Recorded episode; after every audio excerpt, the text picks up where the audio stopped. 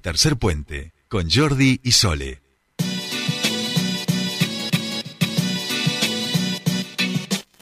Bien, 7.44 minutos de esta mañana y a esta hora nos llega la información de que estarían allanando el hotel donde se encuentran estos eh, ciudadanos iraníes, este, que en el día de ayer se armó toda la polémica que ustedes ya saben aquí en el país en relación a la entrada y qué estaban haciendo este tipo de ciudadanos este, y demás. Bueno, vamos a ver qué es lo que dicen.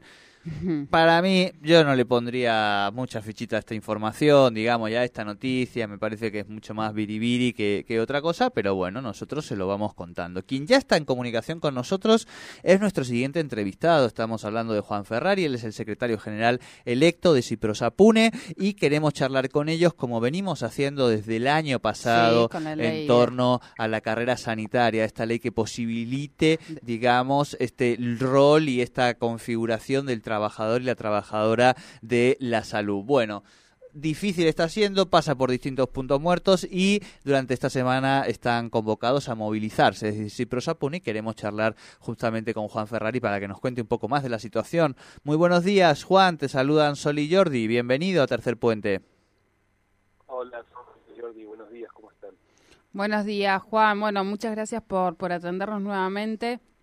Bueno, este es un tema que hemos hablado en varias oportunidades, el tema de la ley de carrera sanitaria eh, y eh, algo que entendemos ha salido de la legislatura y todavía no se ha vuelto a retomar el diálogo o el, el, el, el- el tema para, para poder debatir al respecto.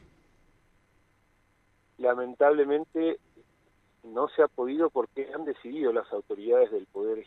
Ejecutivo y Legislativo Provincial que no se hable más de este tema desde noviembre del 2021 a esta parte. Han querido por distintas vías, y en algún aspecto lo están haciendo, salvo la voz que, que tenemos desde este sindicato de diputados y diputadas de la oposición, sepultar este tema, que no se hable más quieren tapar la enorme cantidad de renuncias y pérdidas de trabajadoras y trabajadores altamente calificados del agrupamiento profesional de salud pública. Están siendo cómplices o decidiendo la privatización del sistema de salud público neuquino y el único sistema que tenemos en favor de intereses de las clínicas, consultorios y laboratorios privados y están dejando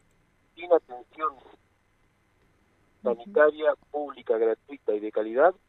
a buena parte de la población neuquina. Esto es lo que están haciendo, tapándolo y sin reconocerlo, desde luego. Por eso no se quiere discutir este, este proyecto de ley de carrera profesional. Por eso las pocas veces que responden a este tema legisladores del partido oficialista, el jefe del bloque Maximiliano Caparrós, que se la pasa diciendo que por favor a ustedes los periodistas no le pregunten sobre ese tema porque no tiene respuestas lógicas para dar, o el vicegobernador que dice que hay que hacer un debate más amplio, que falta tiempo, y no se presenta ni él ni todos los que se dice que se tienen que presentar al debate, y se los ha convocado en múltiples oportunidades a todos los actores y actrices que, que tendrían que opinar en los seis meses que se trabajó arduamente y a conciencia este proyecto de ley. Lo que no quieren es posición política que salga lo que no quieren es reconocer que la salud pública neuquina se está viniendo abajo, que el sistema de salud pública ejemplar que tuvimos, no quieren que siga así porque prefieren favorecer los intereses de las clínicas privadas y los intereses de eh, un par de gremios estatales que son aliados en este momento al gobierno neuquino en intereses particulares y no de trabajadoras y trabajadores y de la población neuquina. Bien, Juan, ahí me detengo en esta última parte que, acabas de mencionar, eh, más allá de, una decisión que hasta aquí se ha mantenido, como vos decís, de, de, de no apostar a esta carrera profesional de parte del gobierno, según lo ven desde el, gremio, eh, la presión que hoy está ejerciendo el gremio, y vamos a mencionarlo, el gremio ATE, que, que es, eh, eh, que es quien en su momento se opuso y puso como argumentos que no se podía tener dos, dos tipos como de estatutos, vamos a ponerlo en términos comunes a, a, la audiencia, tal vez no es el correcto, pero bueno, son como especies de estatutos. En función a ese argumento, lograron frenar, pero tiene que ver con este acuerdo que están denunciando desde el gremio tiene que ver con eso también, con esa falacia que escriben, porque primero que definir si es posible o no, si es factible desde el punto de vista jurídico legislativo, son legisladoras y legisladores, y no eh, un representante de un gremio. Segundo, en esta misma provincia, tan solo en educación pública, tenemos un estatuto, como vos decías, Sole, el estatuto del docente que rige la forma de trabajo y las condiciones laborales de las y los docentes, y en el mismo Ministerio de Educación tenemos un convenio colectivo de trabajo como estatuto o ley que rige la forma de contratación y la organización laboral de auxiliares de servicio, y no hay ningún inconveniente, incompatibilidad ni problema. Entonces, eh, lo que no quieren quien dice eso, y, y también, si bien no lo dicen, siempre que no es perder el enorme poder económico que están manejando, llenándose los bolsillos eh, a partir de sacarle como uso de convenio, a partir de la firma del convenio colectivo, el 2,2% del salario bruto a los trabajadores de salud. Y lo que no quieren es perder el poder porque lamentablemente en vez de dedicarse a actividades gremiales y mejorar condiciones laborales, salariales de las y los trabajadores, en este caso de salud, con un objetivo que nunca tuvieron ni van a tener, que es mejorar la atención de la salud pública. Eh, en vez de dedicarse a eso, se están dedicando a co-gobernar, a querer dirigir, a eh, decidir en los jurados o los pocos concursos que hay, a ser jurados y decidir si los amigos y allegados a su gremio ingresan al sistema de salud pública, más allá de que tengan formación o no, y quieren seguir definiendo y enriqueciéndose con el trabajo y los salarios de las los trabajadores de salud. Entonces, se ponen a decir cosas, no solo lo dicen, sino que amenazaron con que si se desactivaba o se progresaba con este proyecto de ley iban a frenar la provincia. ¿Desde cuándo una medida de fuerza por un sindicato sin discusión de la base de los trabajadores y pidiendo que no avance un proyecto de ley? Es como que nuestro sindicato diga, si van a discutir tal cosa en la legislatura, vamos y rodeamos la legislatura y frenamos